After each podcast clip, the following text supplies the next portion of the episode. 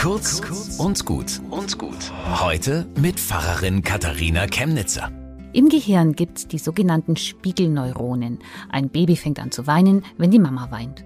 Und wenn einem von uns was runterfällt und beim Hochkommen stößt er sich gescheit den Kopf an, dann zucken wir auch zusammen. Und wenn man dann beispringen kann, trösten, dann hilft das nicht nur dem anderen, sondern auch uns. Darum tut helfen gut. In der Bibel versucht Jesus bei den Menschen, die ihm zuhören, dieses Gefühl zu aktivieren. Mitgefühl. Stärker noch, den Schmerz eines anderen so stark fühlen, als wär's der eigene und dann alles tun, was man kann, um diesen Schmerz zu lindern. Barmherzigkeit nennt er das. Was mich total wundert, viele deutsche Wörter, die wir dafür haben, sind veraltet. Du jammerst mich, ich erbarme mich, das sagt keiner mehr. Auch Barmherzigkeit sagt kaum noch jemand. Okay, Mitgefühl, das geht, aber was heißt das schon? Fehlt uns, wenn wir das Wort nicht haben, wie Barmherzigkeit, dann auch das Gefühl?